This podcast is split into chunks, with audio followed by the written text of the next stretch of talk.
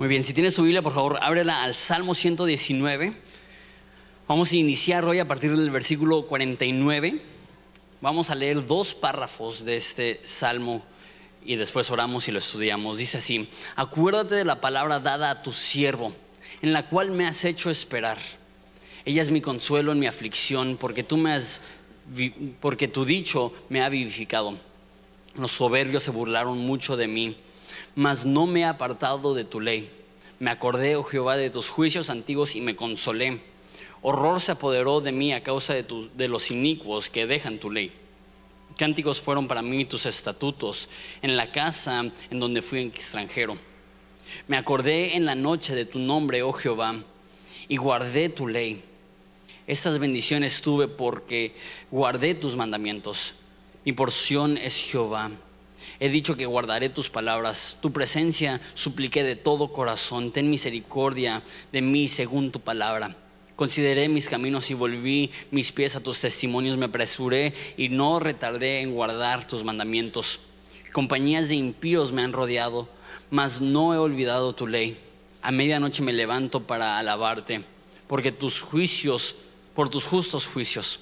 Compañero soy de todos los que te temen y guardan tus mandamientos. De tu misericordia, oh Jehová, está llena la tierra, enséñame tus estatutos. Oramos. Padre, te damos tantas gracias por este salmo, largo pero hermoso,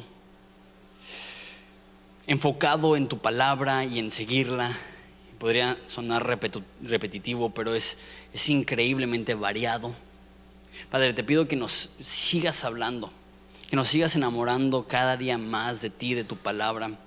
Te pido hoy en especial por los que están pasando por un tiempo de aflicción, como dice el salmista, personas que necesitan esperanza te pido que tú, a través de tu palabra y a través de quién eres tú, les llenes de esperanza. En nombre de Jesús.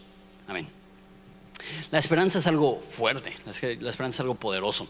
La esperanza es algo tan poderoso que es capaz de cambiar nuestra actitud sin tener que cambiar nuestras circunstancias.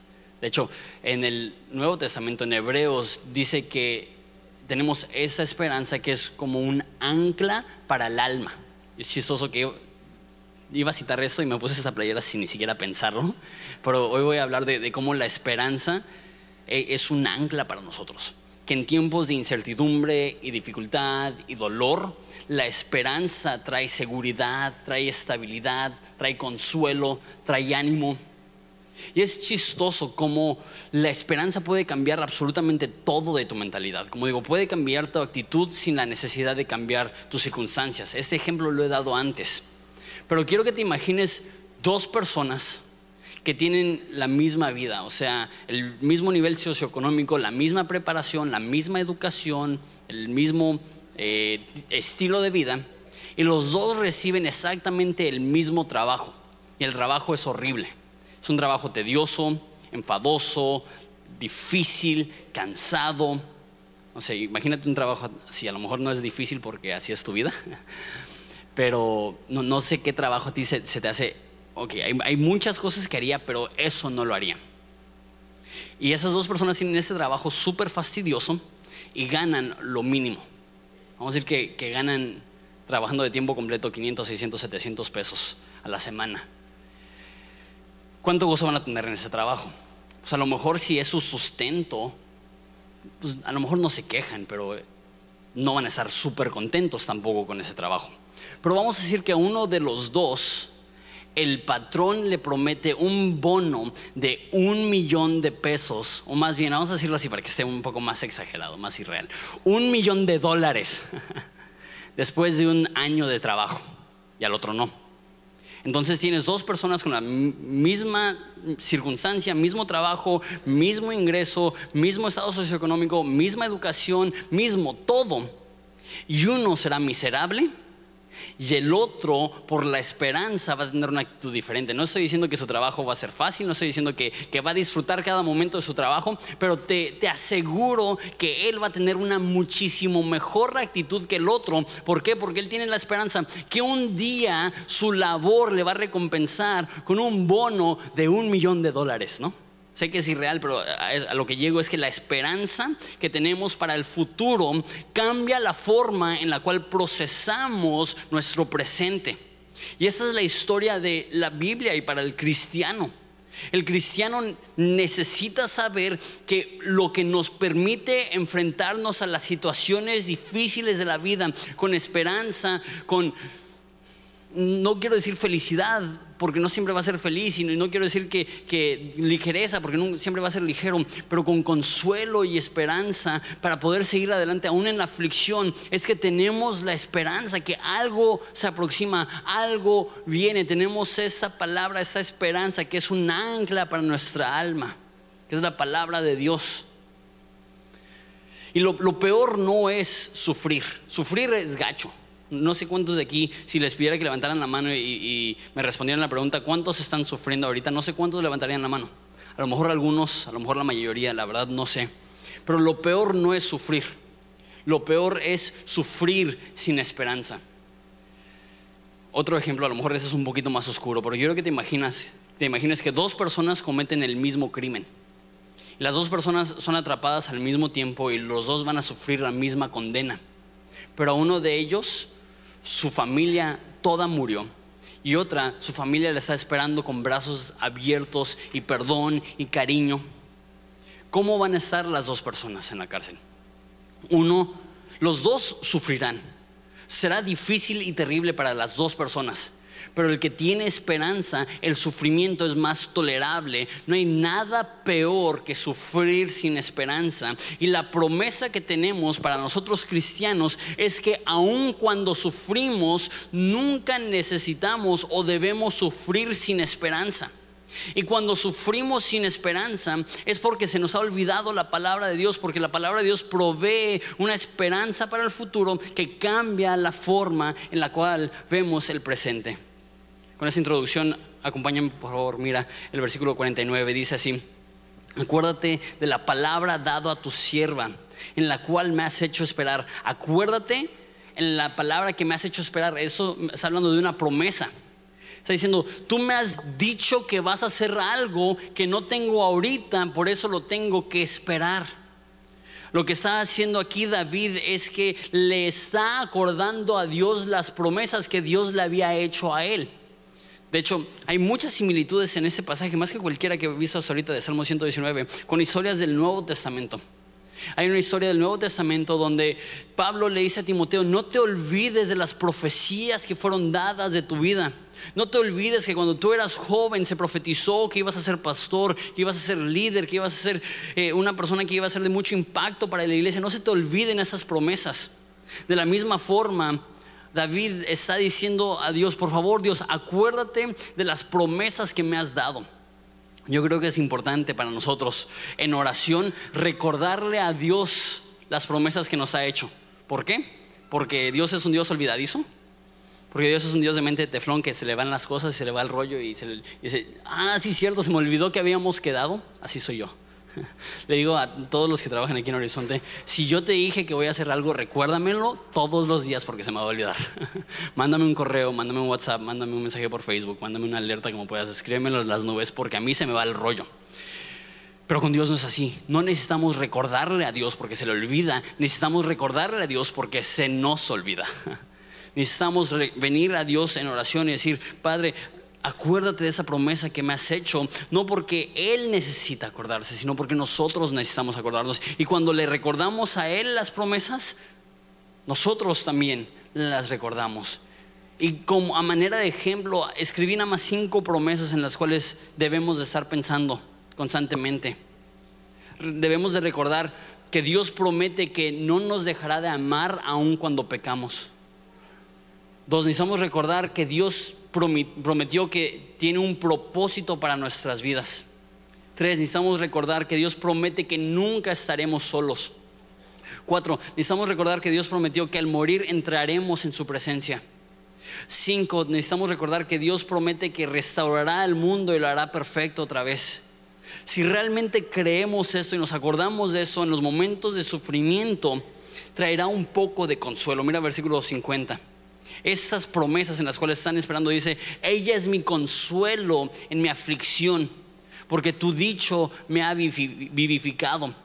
Lo que está diciendo, recordar lo que tú me has dicho me consuela en medio de la aflicción.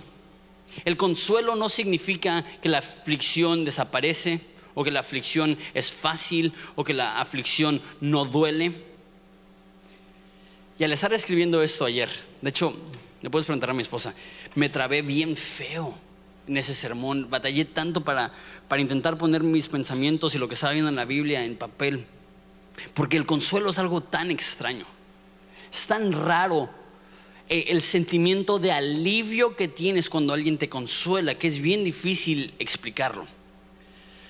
Entonces busqué ayuda de Google y le puse en Google, ¿qué es consuelo cristiano? Terrible idea. Cuando puse eso, me empezaron a salir muchas como que páginas de predicadores con ejemplos genéricos de, esperanza y consuelo y unas historias tan gachas en el sentido cursis, falsas muchas, cosas como la historia que leí y me retorció el estómago. Yo dije, no, si eso me lo dice un pastor, pierdo la cabeza. Y dio una historia genérica de una persona que perdió un hijo, que era un jardinero de un hombre rico. Y estaba enojado con Dios por haber perdido el, hijo. Y ese jardinero tenía una rosa que él amaba y el dueño de, la casa agarró y tomó la rosa y él fue enojado con el dueño y le dijo, ¿por qué te llevas la rosa? Y dijo, es mía, yo me la puedo llevar. Y él entendió entonces que Dios se llevó a su hija. Digo, eso no es consuelo. Eso, eso no es una palabra de ánimo. Y Desafortunadamente tantas veces la iglesia cristiana está repleta de frases cursis compartidas en muros de Facebook que creemos que creemos que van a solucionar el dolor que sentimos, pero que en realidad no ofrecen un consuelo real. Entonces, ¿cómo podemos ser consolados? ¿Cómo podemos enfrentarnos a las situaciones más difíciles de la vida? ¿Cómo podemos tener esa reacción que dice, ellas han sido mi, mi consuelo en mi aflicción? Me puse a pensarlo. Cuando sufrimos, no necesitamos meramente una palabra o una promesa. Aunque estamos hablando ahorita de, las promesas de Dios, pero ahorita voy a profundizar un poco más. No necesitamos meramente una palabra o una promesa, necesitamos una persona. Los momentos donde yo he estado más agüitado, el mayor consuelo no fue algo que me dijeron fue alguien que estuvo ahí a mi lado y lloró conmigo, me abrazó. Y yo sabía que contaba con ellos aunque mi alma se estaba despedazando. Eso es consuelo. ¿Y cómo lo explicas? Me di cuenta una vez más, consuelo no son palabras vacías, el consuelo real es una persona en la cual puedes confiar. Y sé que a lo mejor doy muchos ejemplos bien brutos y tontos, pero perdónenme, es la forma que funciona mi cerebro. Eso me hizo pensar en la película Batman el Caballero de la Noche. No sé si la has visto, es una de las mejores películas que hay. Me distraje, me acordé que Heath Ledger, hashtag, increíble. Pero bueno, en esta película, una de las últimas escenas, después de que Harvey Dent, el presidente no sé qué es, se quema la cara y se convierte en el doble cara, está ahí con Gordon, el comisionado de, la policía. ¿Alguien sabe de lo que estoy hablando? Ok, son bien cristianos, no se preocupen. Ok. Y está apuntando una pistola al principio a la cabeza del hijo de, Gordon, el, policía, y después a Gordon. Y, Harvey, doble cara, le dice a, Gordon, miéntele y dile que todo va a estar bien. Y Gordon, en un acto de desesperación para intentar consolar a su hijo, le dice, todo va a estar bien. Cuando en realidad él no tenía ni el más mínimo control sobre la situación. Y muchas veces ese es el consuelo que tenemos, un consuelo terrible. Una persona que no tiene ningún control sobre nuestras vidas, que nos abraza y nos dice todo va a estar bien. Y yo digo, sí, porque tú lo dices. pues qué, padre que me intentes animar, pero eso no es suficiente. Palabras bonitas no son suficientes cuando pasamos por dificultad real, por tristeza real, por desesperación. Y la diferencia entre las palabras de Gordon a su hijo, de todo va a estar bien, y lo que veo en David, es que la razón que las palabras de Dios le traen consuelo no solamente es por el contenido de la palabra, sino por quién la hizo. Que Él confía que el que hizo esta promesa es Dios y Dios cumple sus promesas. Spurgeon hablando de esto dice, la palabra del hombre no ofrece consuelo porque el hombre seguido se tiene que tragar sus palabras. ¿Alguna vez te ha pasado? Una vez me pidieron que fuera a orar por un negocio. Lo, hacen semiseguido. A lo mejor ya después de esa historia jamás vas a querer que vaya a orar por tu negocio. Esa me da cosa decirlo. Fui a ese negocio de una, taquería que abrieron. Y yo sí, con mucho gusto voy a orar. Y fui y oré. Y yo le dije, yo siento que, Dios va a bendecir mucho tu negocio. Esa noche le explotó el trompo de adoba en la cara al, al trabajador. Tuvo que cerrar el negocio. Qué salado estoy. Dije, no, ya no, ya no vuelvo a orar por ese, ese tipo de cosas. Mandamos al pastor Josué. Pero la palabra del hombre no trae esperanza. Porque nosotros no tenemos el control. Por eso es tan importante venir a la palabra de Dios y recordar, esas son las cosas que tú me has dicho. Esas son las verdades que tú has hablado, esas son las promesas que tú me has dado. Porque la palabra humana es un terrible consuelo, pero el consuelo divino no tiene manera de expresarse lo hermoso que es. Ha sido consuelo en mi aflicción. No hace que desaparezca mi aflicción, pero sí que pueda atravesarlo con esperanza. Vamos a decir que eso es cierto, que yo lo creo que es. Cuando tu esperanza está puesto en la palabra de Dios, empezarás a recibir críticas. Mira el próximo versículo. Dice, los soberbios se burlaron mucho de mí, mas no me he apartado de tu ley. Cuando tú empiezas a confiar en la Biblia, personas van a decir, ¿qué estás haciendo? Una vez más para citar a Spurgeon. Él dice en, eso, cuando dice que, que su palabra es su consuelo. Para la mayoría del mundo, dice Spurgeon, que la cartera es su consuelo, la bebida es su consuelo, la parranda es su consuelo. Y personas de que no son cristianas, en su gran mayoría, te verán a ti en tu sufrimiento. Cuando tú estás abrazando las promesas de Dios, ¿y qué te van a decir? Bien por ti. No, ¿qué van a decir? Olvídate de las cosas de Dios. Tú busca consuelo en las cosas materiales, tú busca consuelo en la botella, tú busca consuelo en el gozo superficial que puede ofrecer este mundo. Cuando tú decides confiar en Dios, personas se burlarán de ti. Cuando tú quieres creer que Dios no nos deja de amar, cuando pecamos, personas te van a decir que le vales a Dios. Cuando queremos creer que Dios tiene un propósito para nuestras vidas, personas nos dirán que los sacrificios que hacemos por Dios son inútiles. Cuando queremos creer que Dios nos promete que nunca estaremos solos, personas dirán que Dios no existe. Cuando nosotros queremos creer que al morir estaremos en su presencia, personas nos dirán que el cielo es un mito. Cuando nosotros queremos creer que Dios promete que restaurará este mundo y lo regresará a su estado de perfección, personas dirán que si Jesús iba a regresar ya hubiera regresado, ya pasaron dos mil años. Y personas se burlarán de aquellas promesas que nosotros abrazamos. Verso 52, me acordé, oh Jehová, de tus juicios antiguos y me consolé. O sea que en medio de la burla, y eso es muy oscuro, pero al mismo tiempo se me hace que lo, vamos a poder entender. Dice, yo me acuerdo que tú has juzgado al inicuo, al malvado, antes. Entonces cuando escucho estas críticas y escucho esta burla, mi consuelo es que tú vas a, ser justo. Y se acuerda de sus justicias antiguas y eso me hizo pensar mucho en la historia de Noé otra persona que al creer las promesas de Dios recibió muchas burlas. Que Dios le dijo a Noé, voy a destruir el mundo, tú vas a construir un arca y cualquier persona que crea tu mensaje de salvación y entre al arca contigo será salva. Y por más de 100 años, no sé si sabes eso, por más de 100 años Noé estuvo...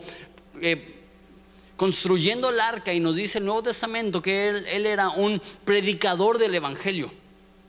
Y las personas se reunían a burlarse de él. A decir, este cuate es demente. Ese cuate está construyendo un barco en medio del desierto. Y se escuchaba la voz de la burla, la voz de la crítica y, y la voz de las personas que lo estaban minimizando. Hasta que de repente empieza a llover, empieza a llover, empieza a llover, empieza a llover. Y Dios juzga. Y las mismas personas que un minuto estaban gritando burlas a Noé, estaban pidiendo socorro a Noé que no encontrarían porque Dios selló la puerta del arca, diciéndoles, les di 100 años para arrepentirse, no quisieron.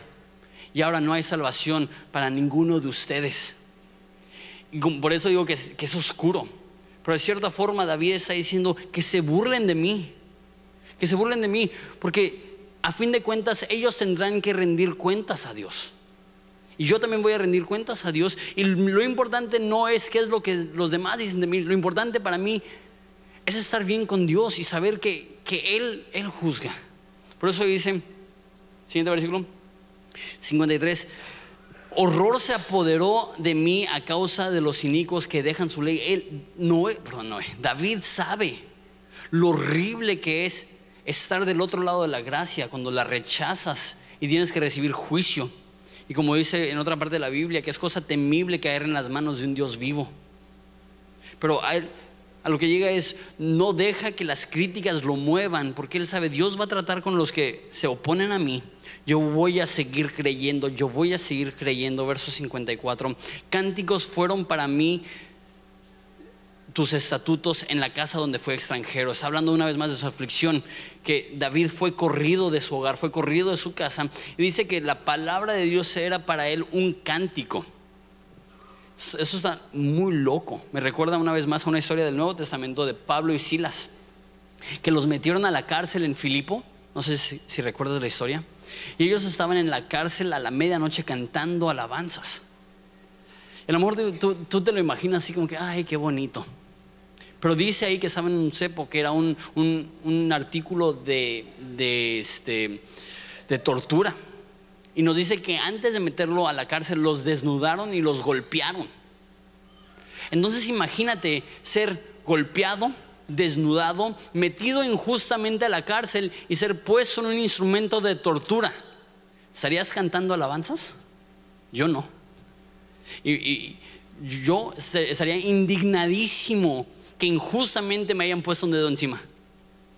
Pero esas personas a la medianoche cantando canciones a Dios. No solamente Pablo y Silas, me hace recordar también de Jesús. No sé si, si sabías esto, pero nos dice los evangelios que después de que sale Judas a entregarle, a traicionar al creador del universo, dice que él se quedó con sus discípulos y comieron y cantaron salmos juntos que Jesús, la noche que fue entregado, ¿qué es lo que estaba haciendo con sus discípulos? Cantando, alabanzas a Dios. Y David dice, en, la noche, en la dificultad, en la tristeza, en el dolor, yo sigo cantando. Porque muchas veces es fácil venir a la iglesia y levantar la voz y levantar las manos cuando todo está bien, pero cuando todo está mal es difícil. Sentimos cómo le voy a levantar mis manos a Dios y cómo le voy a levantar mi voz a Dios si Dios me ha tratado mal. Esa no es la actitud. Está diciendo, el mundo me está tratando mal y mi única esperanza y mi consuelo son las promesas de Dios. Es la esperanza que tengo en Dios. Cánticos fueron para mí tus estatutos. Me acordé, versículo 55, en la noche de tu nombre, oh Jehová, y guardé tu ley. Que lo que David está haciendo es que en la noche, y acuérdate, eso es antes de la tecnología, eso es antes de electricidad siquiera. No es como hoy en día que nos dormimos tarde de todos modos. Ese es un hombre viviendo en una cultura en la cual se pone el sol y la gente se va a dormir. Y él se queda despierto, pensando en la Biblia, pensando en las cosas de Dios. Que es como un niño la noche antes de Navidad que no se puede dormir por la emoción de que le van a amanecer regalos bajo un árbol. Que, que está tan emocionado por lo que está leyendo en la Biblia que sigue despierto de noche. Que su último pensamiento quiere que sea la Biblia y Dios. Pero creo que no solamente eso es literal, que se acuerda de noche del nombre de Dios, sino que puede ser metafórico, viendo el contexto. Que en la noche de su vida, en la noche de su alma, en la oscuridad de sus situaciones, Él no se olvida de Dios, Él se acuerda en la noche de Dios. Que esa sea nuestra realidad, que en las noches oscuras de nuestra vida Cuando nos sentimos desesperados y solos y con un dolor que solamente nosotros conocemos, que en ese momento nos acordemos de Jehová. Verso 56. Esas bendiciones tuve, me encanta. Para él la noche, la dificultad, la aflicción es una bendición, porque lo acercan a Dios. De hecho, la semana que viene, o a lo mejor en dos semanas, no, no recuerdo bien, es una de las escrituras más ilógicas de toda la Biblia, que dice, me es bueno ser afligido para que conozca tus estatutos. Voy a hablar más de eso obviamente más adelante, pero yo digo, ¿what? ¿Cómo que me es bueno? Y aquí está diciendo, es, de noche lo tengo que acordar porque recibo tanta burla y tanto oprobio y eh, mi situación es tan difícil, necesito consuelo. Estas bendiciones tuve. ¿Cómo podemos decir que es una bendición la aflicción? Cuando la aflicción nos abre los ojos al consuelo de Dios. Verso 57. Mi porción es Jehová, he dicho que guardaré tus palabras. Ese concepto de, porción. Y, sé que, y más, ese párrafo brinca mucho. Entonces, a lo mejor si sientes que ya el mensaje deja de ser tan lineal y, brinca unos cuantos temas, es que es más o menos así el pasaje. Pero dice: Mi porción es Jehová para los judíos el concepto de porción era otra forma de decir mi herencia. Mi herencia es Jehová. Y los judíos derivaban su identidad de quién, es, eh, de quién era su papá y de qué iban a recibir de su papá. Por eso cuando Jesús dijo, yo soy el Hijo de Dios, dijeron, te vamos a crucificar por blasfema, porque tú siendo un hombre te haces igual a Dios. Para la cultura judía decir yo soy un hijo de Dios, lo que estabas diciendo es yo soy al nivel de Dios. Entonces, por eso era una ofensa tan grande en la historia del hijo pródigo, que en vida le dijo a su padre, dame tu herencia. Lo que en esencia le estaba diciendo es, me vale quién eres, solamente me importa qué tienes, dame tu material. Y eso es lo opuesto a la historia del hijo pródigo donde Él está diciendo, me vale qué tienes, me vale qué me puedes ofrecer, me vale el material, las casas, lo que sea, tú eres mi porción, tú eres mi herencia, tú eres lo que me defines, tú eres lo más importante. Por eso dice, tu presencia supliqué de todo corazón, ten misericordia de mí según tu palabra. Para David lo más importante es Dios y por eso suplica, Dios necesito tu presencia. Necesito que tú estés aquí. Y sí, Dios está en todo lugar. El mismo salmista más adelante va a decir en 20 capítulos, dice, ¿a dónde huiré de tu presencia? Si subo al cielo, ahí estás tú. Si hago mi cama en el infierno, ahí estás tú. David entiende que Dios está en todos los lugares, entonces ¿por qué Él está rogando, suplicando que esté su presencia? Está la, la presencia de Dios en todo lugar, pero hay veces, y eso es inexplicable, hay veces en las cuales la, presencia de Dios se manifiesta. Es algo tan real, es algo tan cierto, es algo tan vívido. Y es, y es, no es un sentimiento y no es simplemente una experiencia, es algo real donde tú sientes que Dios mismo está a tu lado. Eso es lo que le está pidiendo David. Dice, en mis momentos de oscuridad y tristeza, revélate a mí como Saulo, Pablo, en el Nuevo Testamento, que lo estaban corriendo de Corinto y estaba aguitado porque quería predicar. Y se le aparece Jesús de noche y le dice, no temas, aún tengo mucho pueblo. Que ese sea nuestro clamor, Dios, revélate a nosotros aún en los momentos de sufrimiento más profundos. Consideré mis caminos y volví mis pies a tus testimonios. Blaise Pascal, un filósofo eh, francés cristiano, dijo de ese pasaje que ese es el versículo más importante que él había leído. Que él se convirtió gracias a ese versículo y llamaba a ese versículo la encrucijada donde el destino del hombre cambia. Que esa es la forma que puede cambiar nuestro destino. Considerar nuestros caminos y darnos cuenta que no tenemos nada si no tenemos la presencia de Dios, que Jehová sea nuestra porción que nos demos cuenta que al considerar nuestros caminos volvamos nuestros pies a sus testimonios. No solamente es, ok, sigo a Dios, pero mira lo que dice, me apresuré y no me retardé en guardar tus mandamientos. No solamente es seguir a Dios a la ligera, lo hemos hablado, es seguir a Dios con toda la pasión de nuestra vida. Compañías de impíos me han rodeado, mas no me he olvidado de tu ley. Aquí está diciendo que él prefiere tener la Biblia que seguridad, que le vale que se enfrenten en contra de él ejércitos con que él tenga su ley. Versículo 30 y 62. A medianoche me levanto para alabarte por tus justos juicios. En versículo 25, perdón, 55 dice, me acordé en la noche de tu nombre, pero aquí lo lleva al próximo nivel y dice, a medianoche me levanto.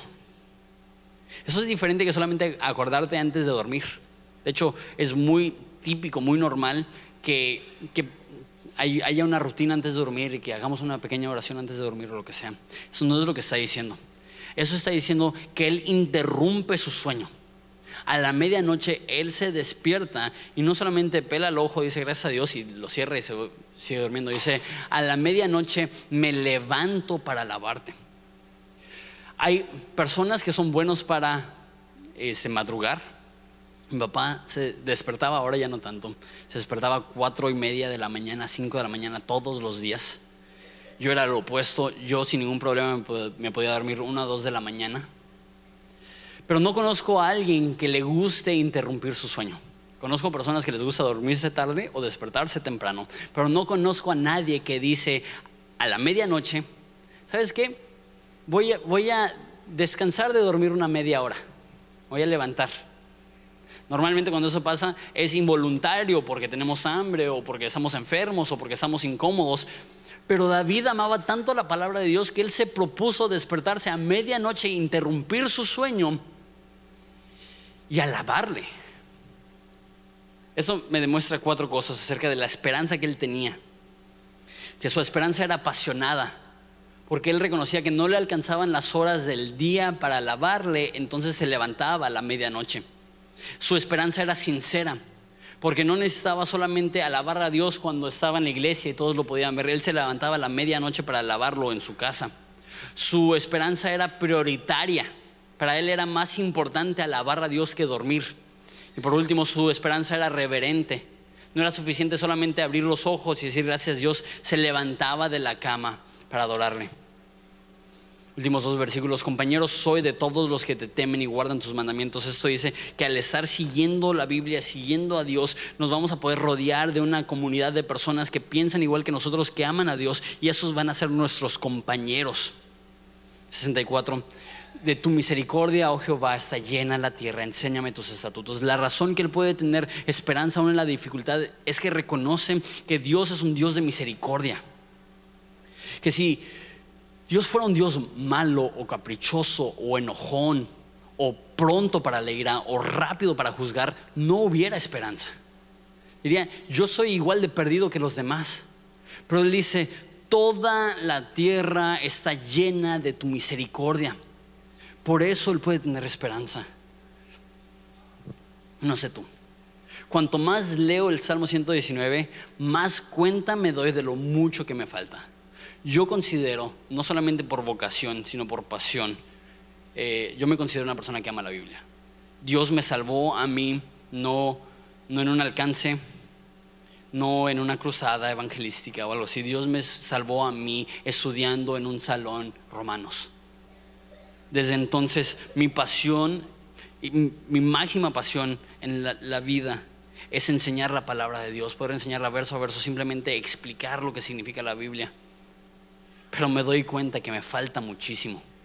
Que aunque amo la Biblia, jamás me he despertado a la medianoche. A decir, ¿sabes qué? Voy a leer un poco más. Y despertarme, leer más. ¿Y sabes lo que me vuela a la cabeza? La mayoría de comentaristas están de acuerdo que en ese momento la única parte de la Biblia que tenía David eran los primeros cinco libros de la Biblia, la ley. Y eso es lo que él amaba. La mayoría de nosotros vemos esos libros, leemos números y decimos, qué aburrido. y él leía números y decía, es increíble.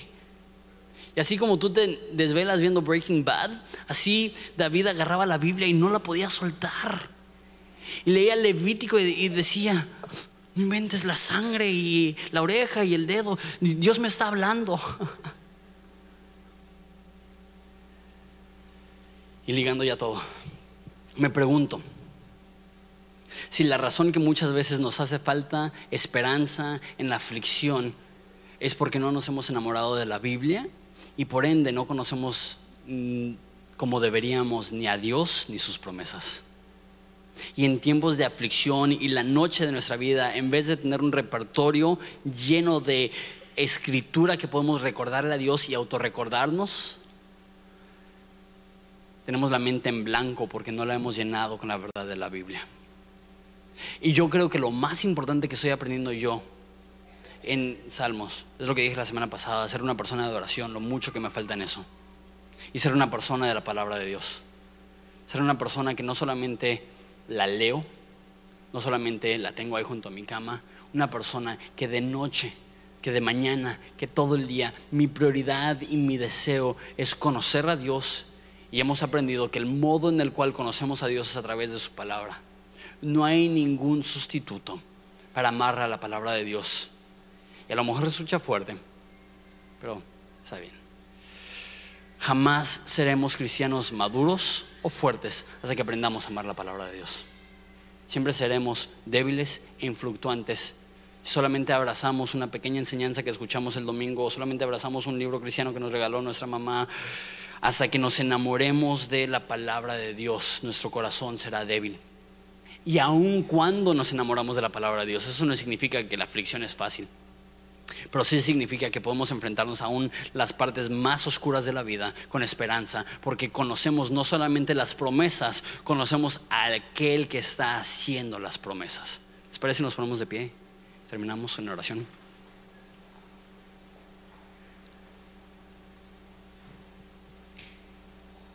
Ese es el primer domingo del mes que significa que va a haber Santa Cena. Les explico para que estén listos para recibir los elementos. Les voy a pedir que no participen hasta que todos lo tengamos, pero vamos a orar.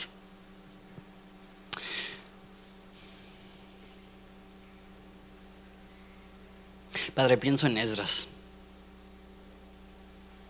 que abrió la ley y la leyó y le dio sentido a las cosas que leía. Y la respuesta de las personas es queremos más. Te pido que esa sea la realidad para nosotros. Que ante abrir, la Biblia, eso no nos